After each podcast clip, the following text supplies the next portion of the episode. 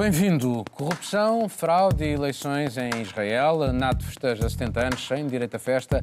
Um palhaço na chefia de um país europeu. Está em Mundo Sem Muros, espaço de análise com correspondentes internacionais em Portugal.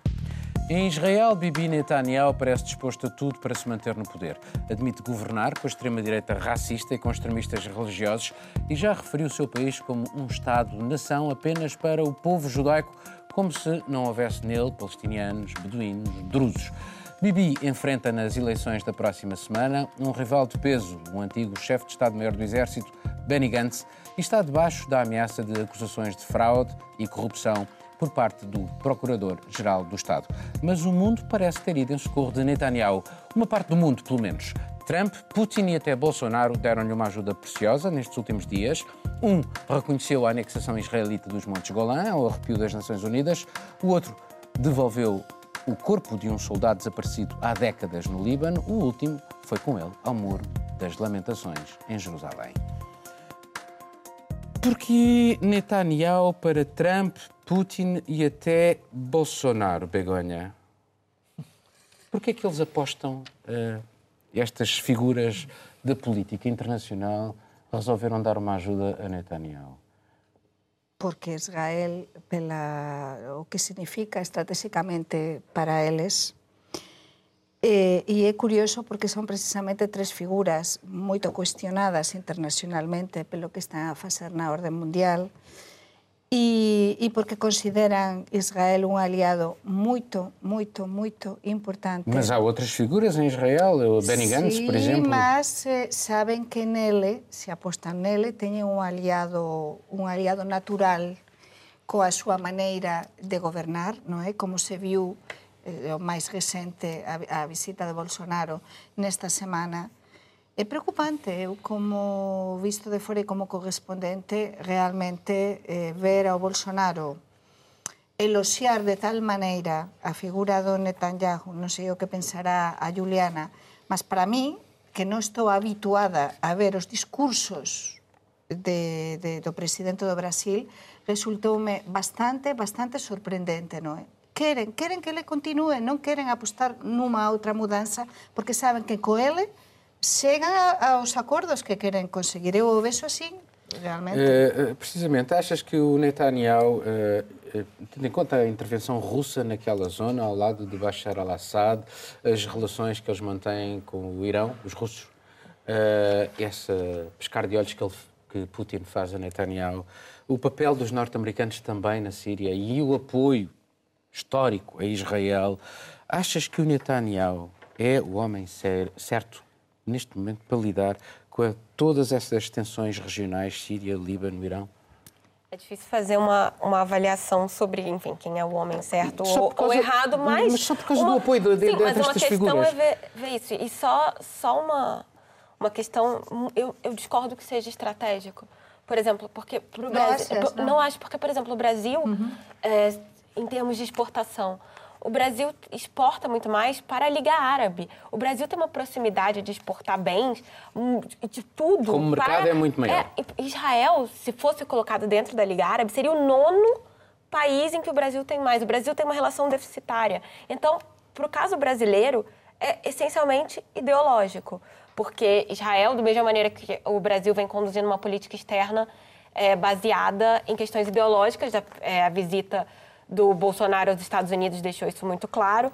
É, sobre a questão do Bibi em si, ele tem essas eleições, pela primeira vez ele tem um candidato de peso contra ele, e isso significou que todos os países que têm esse alinhamento ideológico com ele, tirando a Rússia, que por aí eu acho que é uma questão mais estratégica, uhum.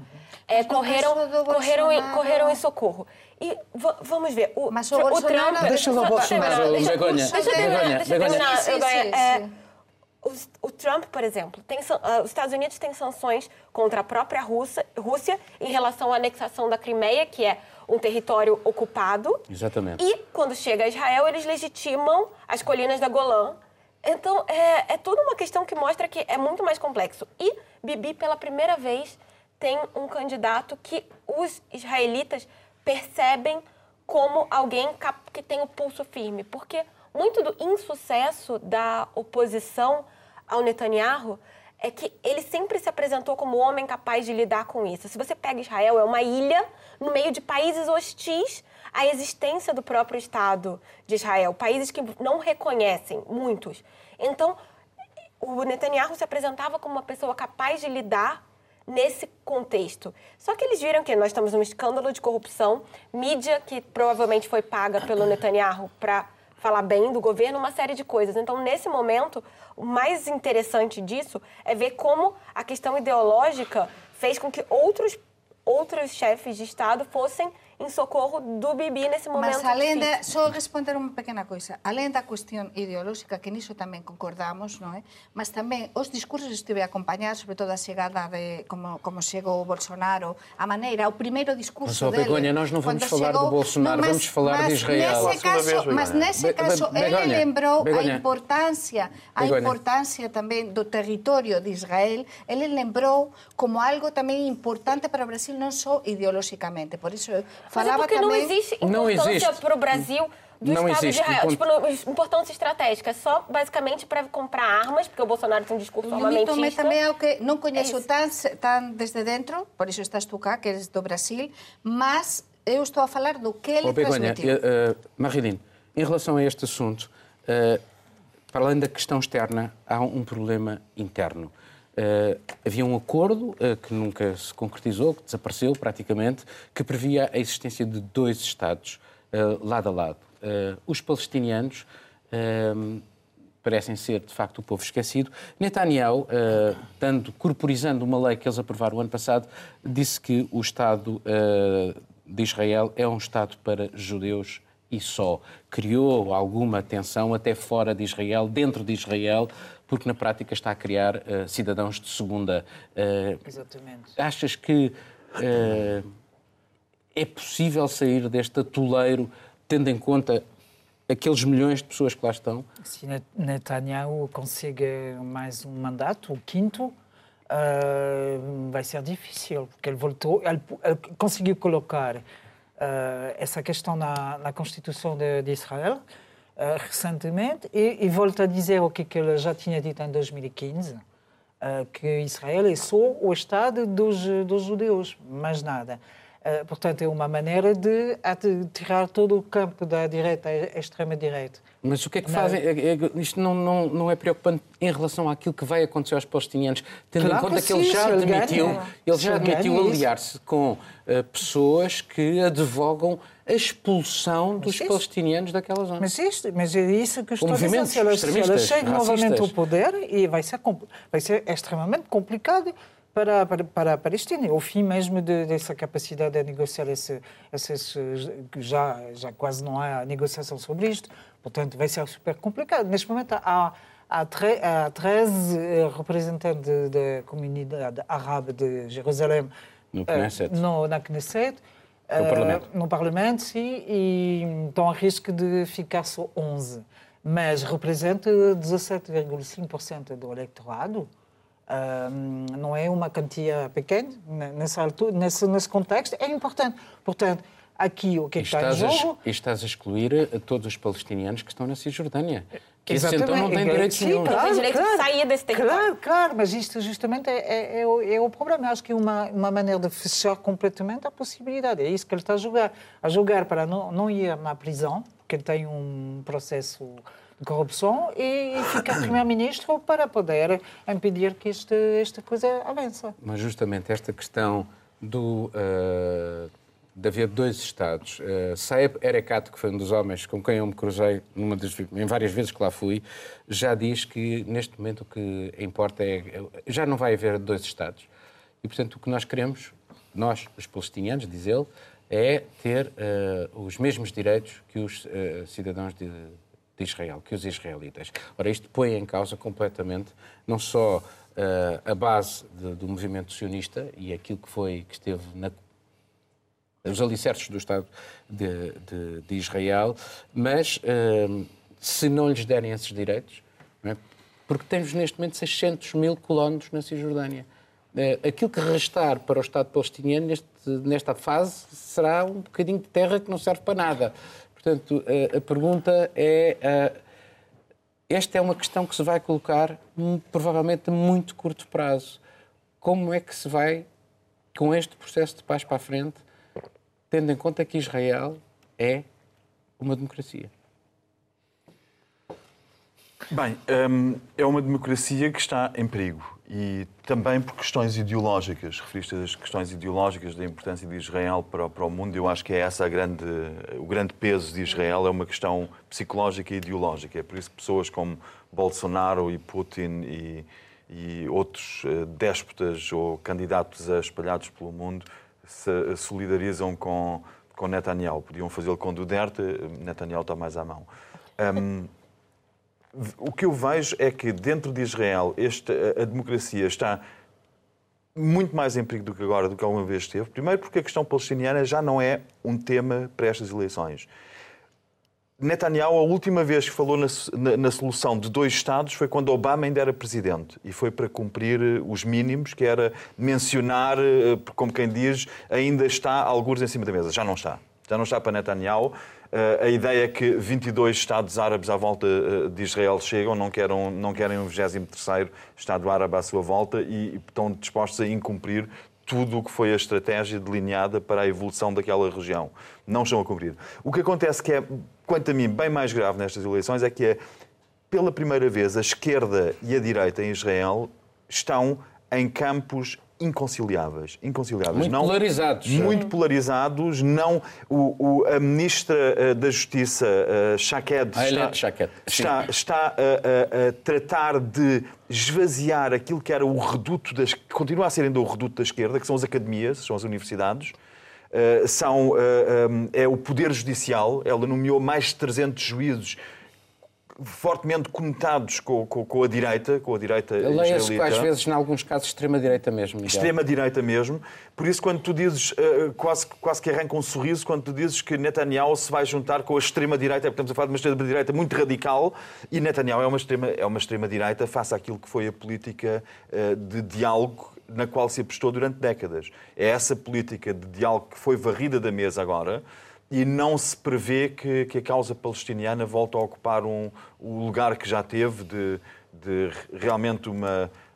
São as pessoas que viveram naquela região antes de estarem lá Uh, uh, antes da fundação do Estado de Israel e cujos, respeitos, agora, cujos, cujos direitos estão a ser uh, profundamente respeitados. Esta questão para mim é, é, muito interessante por tentar perceber o que é que vão fazer então com aquelas pessoas. Estamos a falar de 5 milhões de pessoas, estou a falar dos 5 milhões de palestinianos. Uh, o que é que fazem com eles? Deitam-nos fora? Expulsam-nos? São cidadãos de segunda? Uh, criam uma espécie de um apartheid? Oh, Paulo, temos, desculpa, só para concluir, porque de facto é, essa, essa é a questão premente. Mas nós vivemos num mundo onde temos, segundo as Nações Unidas, 60 milhões de refugiados em situação parecida, comparável, comparável àquela em que os palestinianos vivem atualmente. Portanto, se são 60 milhões ou 60 milhões mais 600 mil, para a grande imagem do mundo, para a big picture, já não é muito relevante. Sim, Miguel, mas estamos com esse problema dos palestinianos há décadas e, e estamos a falar de 5 milhões de pessoas. E continuamos na mesma. E, e depois, ainda por cima, tem interferência, tem interferência na, nas políticas dos Estados uh, em redor. Na, e, portanto, Mas cada vez menos. Cada vez, cada menos, vez menos. Cada vez os palestinianos são uma causa, inclusive, para os países árabes. Porque, pare... porque por conta da questão... É causa esquecida. Sim, é uma Mas é uma causa mesmo esquecida. No, mesmo Exatamente. No, no por isso conflito, não devemos esquecer. O conflito, por exemplo, Arábia Saudita e Irão, na, na coisa das influências no mundo árabe fez com que muita gente esquecesse a postura, a, a questão dos palestinianos. Eles sofrem preconceito, isso a própria ONU sabe, dentro do mundo árabe. Então, eu acho que nesse momento não tem a menor perspectiva, porque nós não temos na Casa Branca também alguém que minimamente queira forçar um diálogo, porque era uma tradição dos presidentes americanos forçar um diálogo sobre a questão dos dois estados e o Trump já mostrou e por que exemplo em Espanha e em Espanha por exemplo houve uma altura na altura por exemplo do Felipe González eh, como primeiro ministro na que se tentou eh, houve un esforzo moito importante para, e tamén do Zapatero, do Rodríguez Zapatero, para tentar precisamente lutar por esta causa dos palestinianos. Se, se a Espanha não resolveu, não estou a ver quem é que vai não resolver é, agora. não é, Mas o primeiro encontro foi em. Madrid, por acaso. Mas foi esse primeiro. Estou também a foi no falar, Algarve, também estou a falar encontros de Algarve, encontros não é? muito sérios, muito sérios, nos que se tentou. 91. Foi um momento de muitíssima aproximação histórica, mas depois todo ficou mais uma vez em nada. Em nada. Isso foi porque a Internacional Socialista era o grande eh, aproximador de ambos os lados. Sim, por isso também podemos- Mário Soares esteve. Muito bem. Podemos, por isso também ver que, se bem, se bem vi, eh, o, o Netanyahu não, não, não está em frente, está, não. está, está em segundo. Está numa Há posição- um, há um candidato, uh, Benny Gantz, que não sabemos muito bem o que, que ele depois militar? vai ser. Sim, é um- militar. era mas- antigo chefe de Estado-Maior das Exatamente, Forças que vai, que vai ter que fazer alianças, que está, que está com alianças já. Hum, se, se, se de facto é ele que é eleito, não sei. Não, Mas é interessante. Vamos ver. Para a semana, para semana que- terça-feira. Primeiros o que é que militares vai nunca foram um problema em Israel, sim, não é? é Desde interessante Moshe. Sim, mas Vamos vai ver. ter, vai ter que encontrar Eh, alianças. Rabin era militar, todos eles foram, Dayan. de Mas algum, Mas, de algum modo todos foram esses militares. esses líderes mundiais apostaram no Netanyahu. Vamos ver o que vai acontecer. Exatamente, mas se ele Netanyahu, que é def- de- defen- defensor do, do revisionismo total, que é extremista, quer dizer, isso é uma figura que desaparece, as coisas podem mudar. Vamos ver. Vamos passar para, para outro tema. A Aliança Atlântica comemorou 70 anos, sobreviveu ao fim da Guerra Fria, ganhou novos membros, soube adaptar-se a novos desafios, está a tentar agora sobreviver a Donald Trump. Ele já a considerou obsoleta, já pôs em causa o seu conceito de base, um por todos, todos por um, já admitiu abandoná-la e já desdisse tudo isso. O fim da NATO não parece ser um cenário imediato, mas há já quem esteja a pensar num mundo pós-NATO. Uh, Juliana, eles uh, juntaram apenas os ministros dos negócios estran- estran- estrangeiros em Washington para comemorar este uh, aniversário.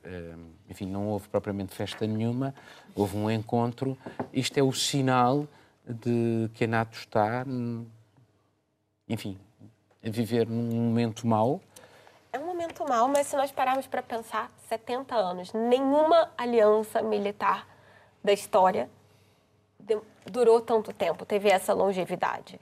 E, com, e começou lá com muito menos estados, hoje temos 29, pró- próximos de 30. Portugal já estava no início, na gênese da NATO. É, é importante pensar na estabilidade que a NATO teve para a Europa do pós-guerra. Porque é interessante que a NATO surgiu muito para proteger, digamos assim, os estados europeus, para pôr na- nesse guarda-chuva nuclear americano, porque tem essa cláusula, o artigo 5, né, da Sim. agressão, que é justamente essa que está em causa agora, que teoricamente, se um estado europeu fosse atacado, os Estados Unidos deveria também intervir, e aí estaria em causa uma questão nuclear, e tanto que a NATO foi criada mais ou menos na altura do teste nuclear da União Soviética, quando a União Soviética teve a sua bomba atômica. Então, parando para pensar nisso, parecia um, um interesse muito grande dos Estados europeus em ter essa proteção norte-americana. E aí nós chegamos a 70 anos da NATO, com os Estados Unidos simplesmente constrangendo os, os- os estados europeus. Nós temos Donald Trump em 2017, logo depois de assumir, apontando o dedo, inclusive para a Alemanha, pela questão de, dos Continua estados fazer. não gastarem os 2% acordados do, do PIB em Mas os questão de alemães defesa. não parecem estar E interessados e, em e- fazê-lo. E já falaram que vão diminuir.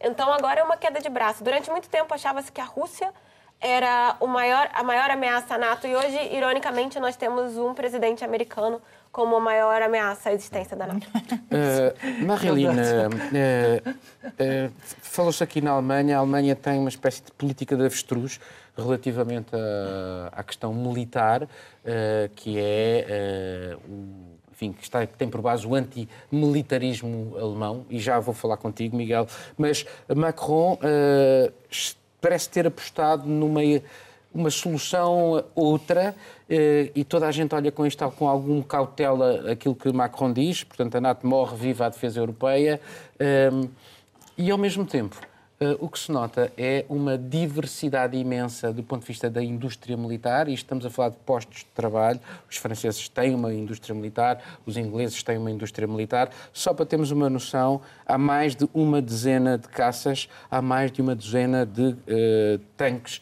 dentro da estrutura da NATO. Eh, e, portanto, todos eles querem vender uns aos outros, eh, querem vender a terceiros. E, eh, quando Trump diz já aumentem lá o, o, a contribuição, muitos dizem que querem a contribuição para comprar material americano. E foi a própria Ministra da Defesa francesa que disse que o que, tem, o que é importante aqui é o artigo 5, não é o F-35, que é o avião norte-americano.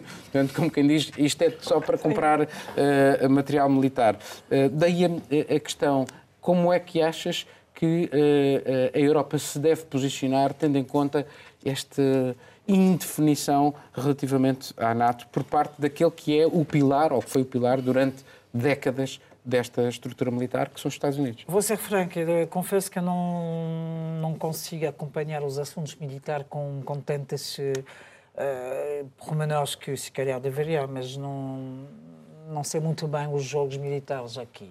O que é que eu acho importante de ver que, se calhar, a reação da Europa, um bocadinho em, em relação à, à, atitude de Trump, fica com a ideia que uh, parar um bocado, como, tu, como a expressão que tu usaste, Juliana, uh, para, se calhar, uh, tentar ver um certo reforço, pelo menos estratégico, em relação a, a, a Trump, ao, ao, nível da, da NATO.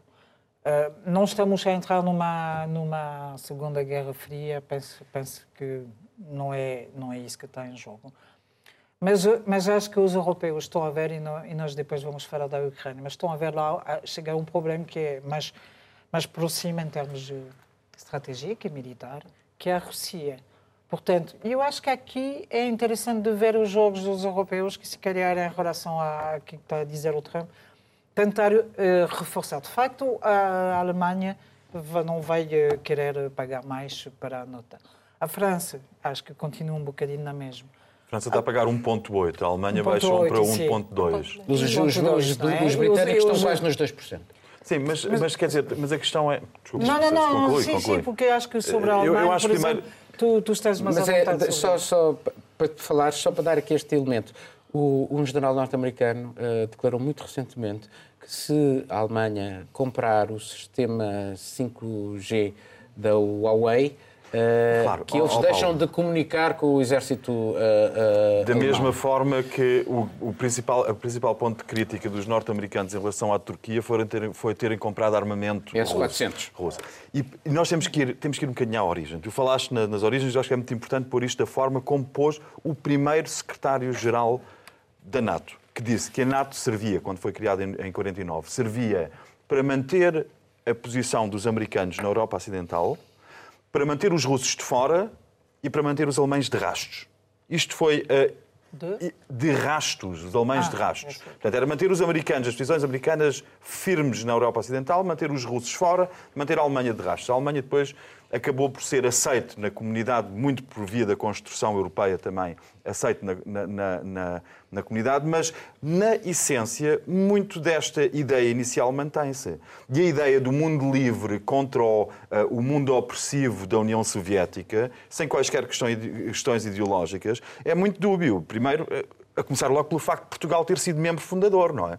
durante, durante 30 anos, durante 30 anos de ditadura. E a Grécia também. Pronto, quer dizer, a ideia do mundo livre contra. Isto, isto são leituras, são narrativas, mas de facto, olhando para aquilo que o Trump está a fazer, os Estados Unidos gastam 3,5% do PIB em armamento. Mas, Miguel, desculpa, não, escala planetária.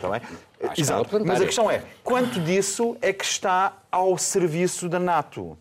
Quanto desses, quantos desses 3,5% do PIB americano em defesa estão? É, é, muito residual. Enquanto aquilo que a Europa investir estará totalmente ao serviço da NATO, a não ser que algum país europeu faça o que a França fez no tempo de De Gaulle, que foi tirar totalmente os meios militares e não aceitar que tivessem sob ordens norte-americanas. Porque este é o ponto. Nós estamos aqui a falar de um, enfim, de um secretário-geral político, mas as forças, a força militar está concentrada nos Estados Unidos. E o que os Estados Unidos estão a querer ter é uma espécie de legião estrangeira em que cada um paga as suas despesas, mas todos funcionam como sob a égide sobre, sobre as ordens norte-americanas. E isso é um modelo que já não resulta. E não resulta, não resulta porque a Turquia não quer que resulte, porque a NATO cresceu demais, acabou por engolir todos os adversários que eram do Pacto de Varsóvia, ou quase todos, à exceção de, de, de, de praticamente da, da, Federação Russa, e não funciona porque as forças centrífugas são tão fortes que os americanos já não conseguem assegurar... Mas só uma coisa é interessante, é rápido, só para dizer que justamente é interessante de ver o jogo com a Rússia, que quer com, a, com os, os, os, aviões e os, as, as armas que querem pôr neste momento é, é, é, um tipo de chantagem com a União Europeia para dizer eh, vamos, eh, vamos ver se voltamos a, a negociar a entrada na União Europeia. Não, é, não são jogos de, de nada. Ah, Begonha, é, legítima esta questão de quererem aumentar o, a comparticipação financeira esta exigência de comparticipação do, de, de, de, do, sim, da comparticipação financeira é legítima a crítica daqueles que dizem que o único objetivo é um objetivo comercial, que é vender o armamento norte-americano, como está a acontecer, por exemplo, com a Polónia. A Polónia, que tem outra posição, a única coisa que interessa, aparentemente, é a relação bilateral. O presidente polaco até já admitiu construir o Forte Trump na, na Polónia. Uh, e, portanto, é legítima. Escolheu e... mesmo esse nome, não foi? Escolheu mesmo esse nome. Aqui há várias coisas. Primeiro, alegro-me que o Miguel volte para trás, volte a origem da, da NATO. Xa se parece a mim nisto de voltar e tal para explicar. Mas é verdade, é importante o que dixiste. Temos de saber, a historia é moito importante e temos de saber as origens das coisas e o porqué. Mas vamos ao que perguntaba o, o Paulo. Eh, é exítimo, non sei se é exítimo ou non. Desde logo eu vexo que ao Trump non lle está a sair ben isto, pelo menos no que a España e Portugal se refere. De feito, o mm, Josep Borrell, o, o ministro dos negocios estranxeiros de España, xa dixi na conferencia de prensa, depois, no fin de no fin de destas de celebraxoes, que a España non vai chegar ao 2% non vai aumentar considerablemente o orçamento, é dizer, non vai chegar ao 10% do PIB, como era a idea e a do Trump, e que a España xa, e aquí tamén relaciono con todo o que falaran eles, a España xa colabora de moitas maneiras. E colabora como? Coas misións diplomáticas, coas labores humanitarias e que eh, a OTAN, a NATO, ten de ir por ese camiño. Entón, eu acho, eh, cando tú preguntabas, Paulo, a Maguilín antes, que cual é o camiño da Europa en todo isto, é verdade que temos a amenaza de, da Gusia e a Gusia convertirse quase como a protagonista na sombra e non na sombra deste, destas celebrações, mas ao mesmo tempo eu acho que o camiño da Europa pasa primeiro por non permitir estas exigencias do Trump, non nada, porque por que investir máis en armamento cando que se pode facer é é verdade que há que comprarse callar un armamento máis moderno en algúns casos, mas non é necesario chegar a ese índice exigido pelo, pelo tanto 2% do PIB, consoante cos países, depende das circunstancias, mas sobre todo que a NATO teña outro sentido, que a NATO teña un sentido máis de, de, de os militares posan facer máis misoes no terreno, de axuda humanitaria a moitos conflitos na altura é importante, é tamén un, é importante.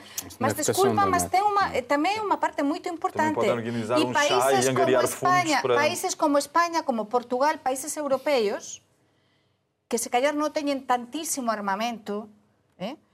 mas que teñen tamén situacións e unha localización estratégica, como é o caso da Grecia, como é o caso da España, como é o caso de Italia, pois é importante, é importante que tamén aposten alén de iso, e saben o que teñen, e as bases militares e todo, que aposten nas missões humanitárias. O objetivo declarado é, dissuasão, é dissuasão de missões. Mas se, o mas se é calhar temos de continuar e a NATO se tem de reformular neste momento. Mas, mas, mas é muito interessante, só, eu lembro-me quando entrevistei o Stoltenberg, uma das questões que se abordou foi precisamente a, a movimentar os exércitos dentro da Europa. É absolutamente complicado. Claro. As autorizações, as burocracias, uh, os tipos sim, de material, sim. Tudo é uh, um caos.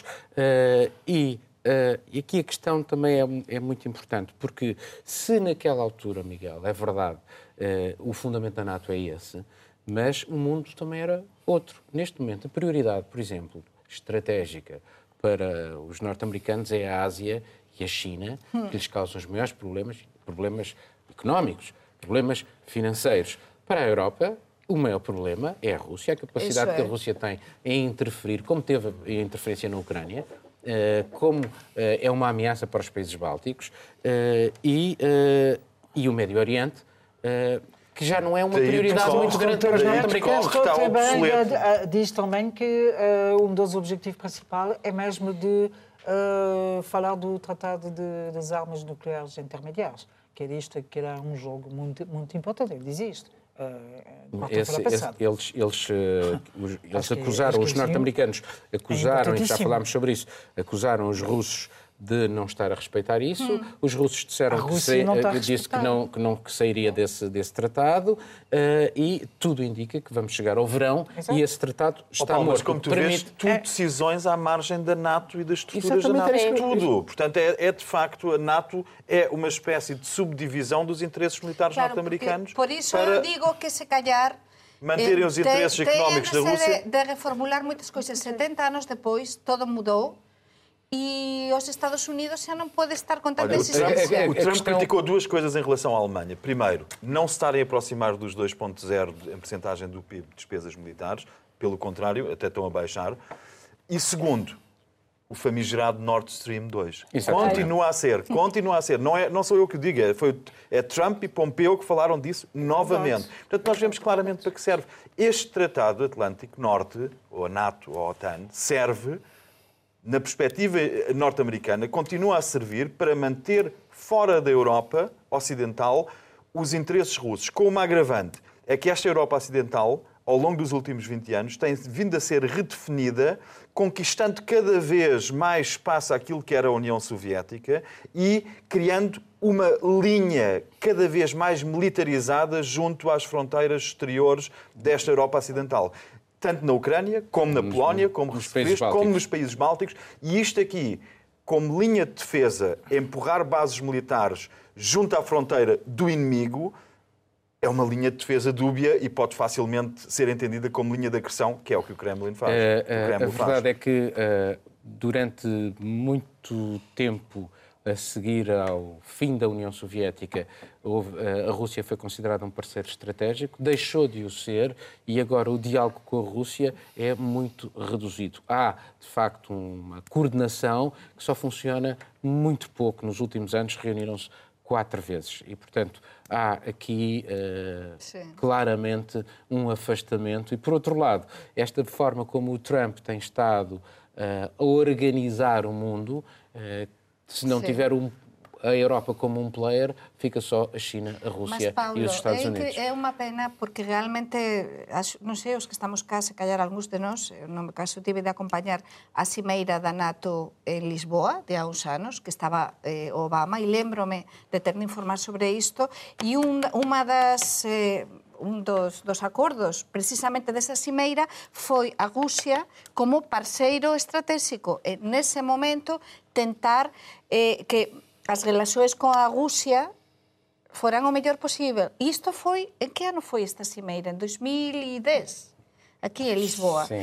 E todo o que mudou isto nos últimos nove anos, é dizer, todo o que se estaba a conseguir, a tentar conseguir, e a orden mundial mudou por completo. Entretanto, tiveste uma intervenção russa na Ucrânia, na Geórgia. Sim, sim, eh, sim, sim, na sim. Ucrânia foi o que foi e é curioso porque eh, a questão da Ucrânia, e já lá iremos, eh, mas do ponto de vista militar foi decidido recentemente que a NATO vai patrulhar mais o Mar Negro, Mar Negro que é neste momento um foco de tensões com a Rússia. Isto eh, faz sentido ou não faz sentido para terminarmos este assunto, Juliana? Tu falaste pouco sobre isto.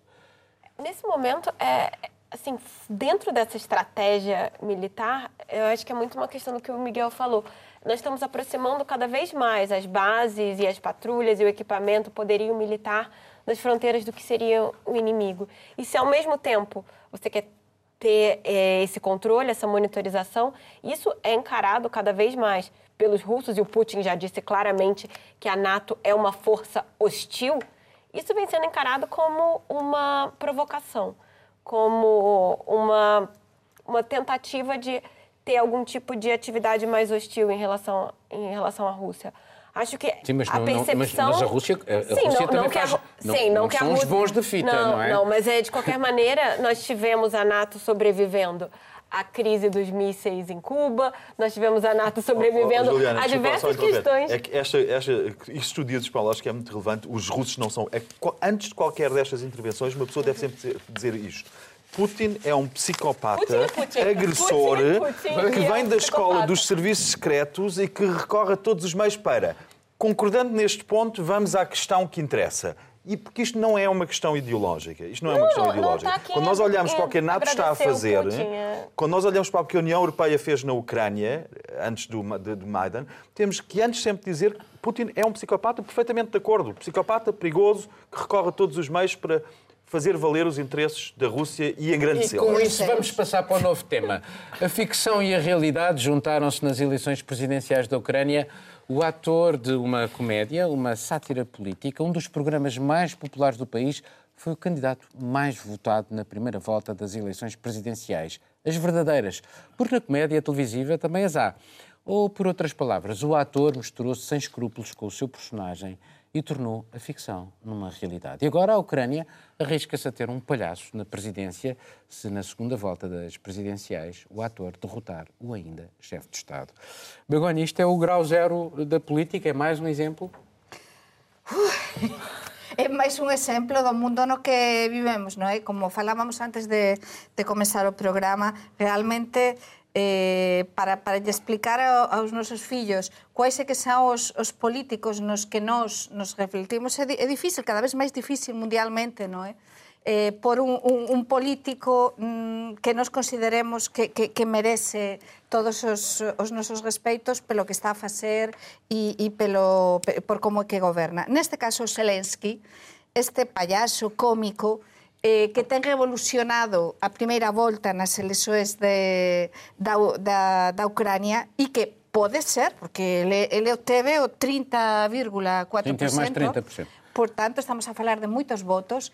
Iso que indica precisamente o descontentamento das persoas. E eu penso, xa que estábamos a falar do Putin, penso que, que, que, que o Putin ten de estar neste momento bastante nervoso porque eh, é verdade que ele prefere, o que se está a publicar moito, que ele prefere eh, dialogar con ele do que con o anterior, porque o con anterior as relacións non son precisamente moito boas, precisamente por todo o que estábamos a falar, mas non sabemos aínda o problema.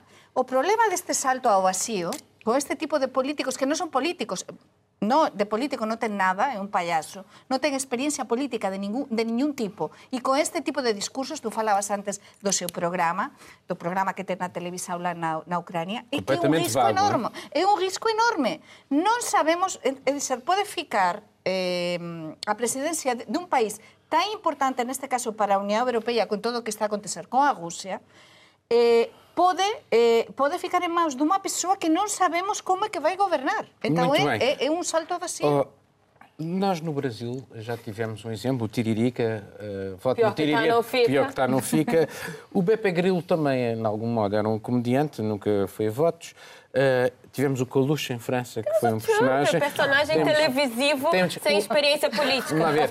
Não confundir há, há há na política, há na política também muitas vezes um atores políticos conhecidos como Berlusconi, um certo ar de Cicciolina de- foi eleita na Sim, Itália. Exatamente. Portanto, Sim, isto sim, não é sim. novo, isto não é novo. O que é que leva os eleitores eh, eh, eh, a escolher estas pessoas tão fora da, da- há um descontentamento com o establishment. Cada vez mais as pesquisas de opinião mostram que a população está descontente com as estruturas políticas.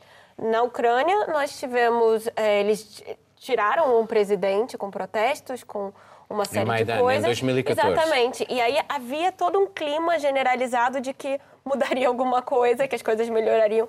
Não melhorou. A Ucrânia não tem uma situação mais confortável do que tinha em 2014. E nós pior, temos tem muito pior. e nós temos esse cidadão que não tem experiência política nenhuma, que venceu a primeira volta se recusando a falar de política, ele não debateu. É, Não e- fez praticamente comícios. não, e aí agora, é, eu fui tentar entender qual era o pensamento político dele e vi uma, uma entrevista para The Economist em que eles perguntam, mas em que político. palhaço Batatinha. Em, em que político você se inspira? E ele diz que se inspira em, em dois políticos que seriam, tipo, modelos, que é o Macron e o Bolsonaro, que são duas pessoas completamente diferentes em estilos políticos, então só mostra que estava mais uma vez a fazer de palhaço. Talvez, mas parecia ser uma entrevista séria. Pode ser que nós estejamos sendo, de alguma maneira, manipulados, mas se isso for realidade, se, se ele se inspira em Macron e Bolsonaro, isso quer dizer que ou ele não sabe nada de política, ou, como disse o Miguel já, ele quer agradar todo mundo. Uh, Marilina, uh, quando olhamos para a Ucrânia, a corrupção é sentida, os oligarcas dominam o país, a guerra é vivida no leste, a humilhação russa uh, é permanente e a inoperância da comunidade internacional também é enorme. E é este tipo de retrato que as pessoas sentem no cotidiano que as leva a escolher este personagem que pode ser, de facto, Presidente da República dentro de alguns dias? É uma situação eh, caótica a Ucrânia. É muito, é muito interessante do ponto de vista da, da análise. Eu ap- apaixonei-me pela história recente da, da Ucrânia. Ucrânia, é assim que se diz, não é? Ucrânia, sim. Ucrânia. Eh, é muito interessante, mas, por exemplo, o- é uma primeira volta, não é? Eh, é fabuloso os- o resultado do, da primeira volta. É praticamente o do- dobro do, do, do, Zelensky, exato, é o dobro quase de, Poroshenko, de, sim. de, de, do Poroshenko, do, Poroshenko. do, do outro candidato mais votado. Lá está, há uma segunda volta prevista, vai ser, vai ser, um, vai ser um jogo importante. E eu acho que hum, tudo fica aberto e, de facto, o facto de Zelensky não, não ter experiência de governo, não saber, é um palhaço, como tu dizeste, hum, pode ser que há uma segunda volta a favor de, dos oligarcas, de Tim- Timoshenko e Poroshenko. Hum, Mas eles batalharam tanto um contra o outro, o Poroshenko e a Yulia Timoshenko. Eh, e, por outro lado, não te esqueças... eh, É uma perspe- democracia, os eleitores eh, vão eh, decidir. eh, Mas eh, o problema é que o perigo russo é, é maior que, se calhar, essas uh, guerras internas. Eu não sei, porque é tão complicado, Mas, tão mas complicado. Poroshenko já, Zelensky- já se percebeu que não vai Zelensky- conseguir resolver o problema com os russos. Zelensky tem eh, essa vantagem muito forte de eh, ser visto, bem visto pelos hipsters de, de Kiev, que têm aquela vontade de ser voltado pela União Europeia, ao mesmo tempo ela, ela tem uma, uma origem eh, russofona, ela é de uma região russa. Sim, e- só fala e- russo praticamente. e fala russo, é de uma família russa, portanto ele tem essa possibilidade. De se aproximar do, do partido, que já não me lembro o nome do antigo presidente, que, que, que, foi, que é refugiado na Rússia, e então ele tem essa capacidade de eh, chamar muitos eleitores assim. Lá está, essa possibilidade também de pôr em perigo o país em relação aos perigos que existem na Rússia, eh, por causa da Rússia e da guerra, são 10 mil mortos, 15 mil mortos, não sei. É uma situação muito complicada. Portanto, não sei, eu acho que está tudo em aberto. Miguel, sobre este assunto? Sim, eu acho que hum, podemos chamar muitas vezes a Zelensky eh, palhaço e, de facto, estas figuras que vêm da- reality TV, que vêm destas coisas. Não, quando nós- vêm- quando é olhas verdade, para a é verdade, série, eu é um concordo, mas palhaço. eu concordo, concordo contigo. Agora, é preciso ver quem é que é o dono da tenda de circo. E É o dono um da- oligarca. É Kolomoisky. Exatamente. É Kolomoisky, Igor É Kolomoisky. contra o Poroshenko. que, que Sim, é três vezes, desculpa, desculpa, que é três vezes mais rico que Poroshenko. A fortuna dele é estimada pela Forbes em 6 mil milhões, a de Poroshenko é 1,8 ou 1,9. Pobrezinho. Um, é um senhor, Kolomoisky, Igor Kolomoisky, é um senhor que tem uma, um exército privado, tem um exército particular já há muitos anos, é um warlord. É um warlord sob a capa de um regime Senhor da guerra, sim. de- democrático. E nós temos, como a Marilyn referiu, temos geograficamente o maior país da Europa em área, que é a Rússia, e temos a Ucrânia, que é o segundo, é o, é o segundo maior país em área da Europa. Temos os dois em guerra. Portanto, os dois maiores países da Europa estão em guerra. E nós estamos aqui a viver ao lado, como se nada fosse, e a tentar tomar posições por, ora pelo Klitschko, que era campeão de boxe, que tornou-se eh, presidente da Câmara de Kiev, ora agora pelo Zelensky contra o Poroshenko. O que nós temos de ver, de facto, é que este país é está dividido por warlords, que são os, são os oligarcas. Uns estão mais próximos da Rússia, outros têm mais interesses, acham que ganham mais dinheiro se aproximarem da União Europeia. E é nesta, nesta, uh, aqui que se joga a decisão. E Zelensky é simplesmente um, uma marioneta do oligarca que lhe financia, ele que é o dono da televisão. Não, ele é o, que não. Não, desculpa, ele é o dono da televisão. Onde é o dono passa. da televisão onde aquilo passa. É o dono, é, é, é, é um dos homens mais poderosos, já com um agora- exército da Já Estamos aqui a E já, olhar... agora, já agora mais um detalhe. O Zelensky, através de um offshore no, em Chipre, tinha interesses em, em empresas na Rússia eh, e ele chegou a insultar os jornalistas. Quando os jornalistas, agora muito recentemente, o confrontaram com isso, mas depois acabou por Pois, mas, mas com. Zelensky, deixa-me só terminar. Com Zelensky nós sabemos quem é que lhe financia, quem é que está a financiar, apesar de ser tudo feito quase através das redes sociais. Quem é que está, mas de uma forma muito profissional. Aquele, aquele desafio que ele fez entrando num estádio, aquilo é uma peça de cinema hollywoodesco, a forma como ele apresenta o desafio a Poroshenko para um debate E ele que aceitou. Depois que, que Poroshenko acabou por desarmar ao aceitar e agora Zelensky não saberá como sair daqui. Mas este tipo de personagem pouco credível, sem substância política, obriga-nos a olhar para os bastidores e ver quem segura os cordelinhos. Isso é Kolomoisky. Sí, é interesante o que acabas de dizer, moito interesante.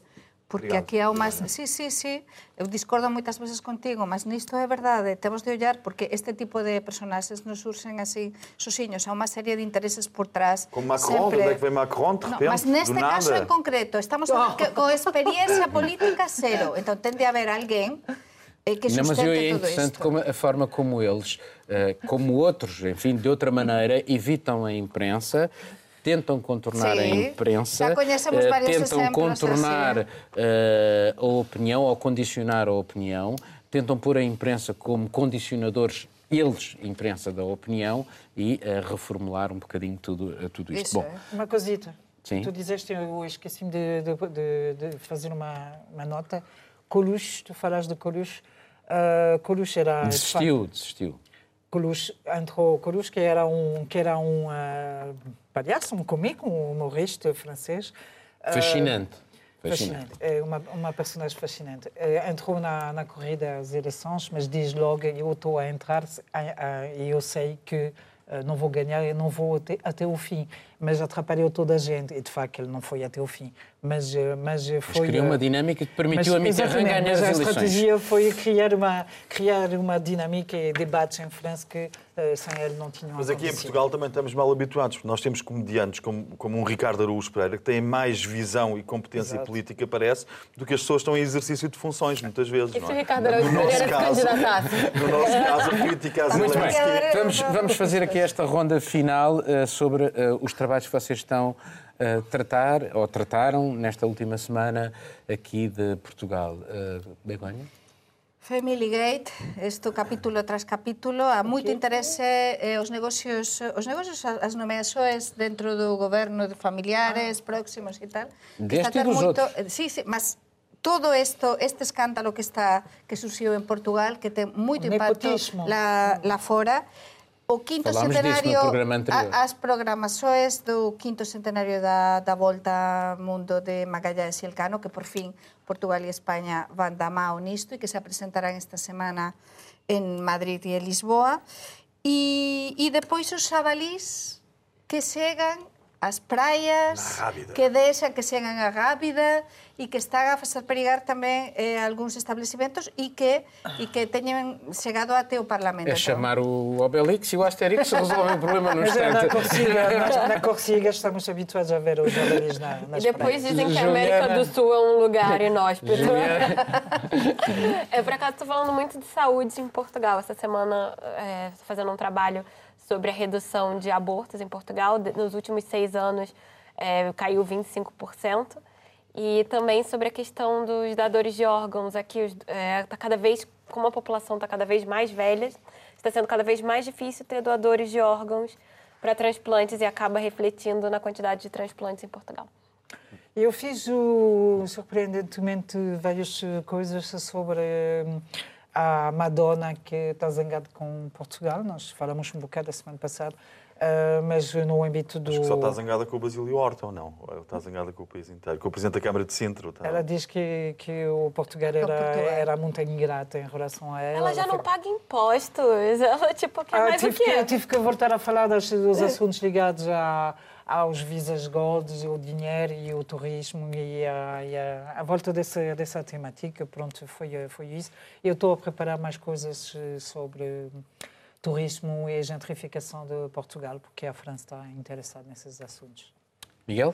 Bem, eu acho que devíamos dizer à Madonna, à Lady Gaga, que a Madonna está a sair, que é para vir agora a Lady Gaga para isto, mantermos este ritmo. Mas não é sobre isso que estou a trabalhar, porque eu não trabalho muito sobre turismo. Estou a fazer a propósito de uma decisão do Tribunal de Hamburgo de uma, sobre o caso do futebol que envolve Cristiano Ronaldo e Mourinho e que há dois anos que parte da imprensa alemã, a imprensa alemã, não podia escrever sobre Cristiano Ronaldo e Mourinho nada que os acusasse de factos Uh, mesmo que esses factos, entretanto, tenham levado a condenações em tribunal, porque a origem desses factos vinha do Football Leaks, vinha de hackers. E agora uh, a decisão, uh, há uma decisão no sentido de que não, o jornalismo precisa deste, destas fontes de informação, desde que os jornalistas não incitem à, à- à- à- obtenção ilegal de documentos. Não há problema, porque os jornalistas têm que trabalhar com os documentos que lhes chegam, verificando a autenticidade. Então vamos ter que ler a imprensa alemã para saber o que é que se passa em Portugal no, no- no- mundo do futebol.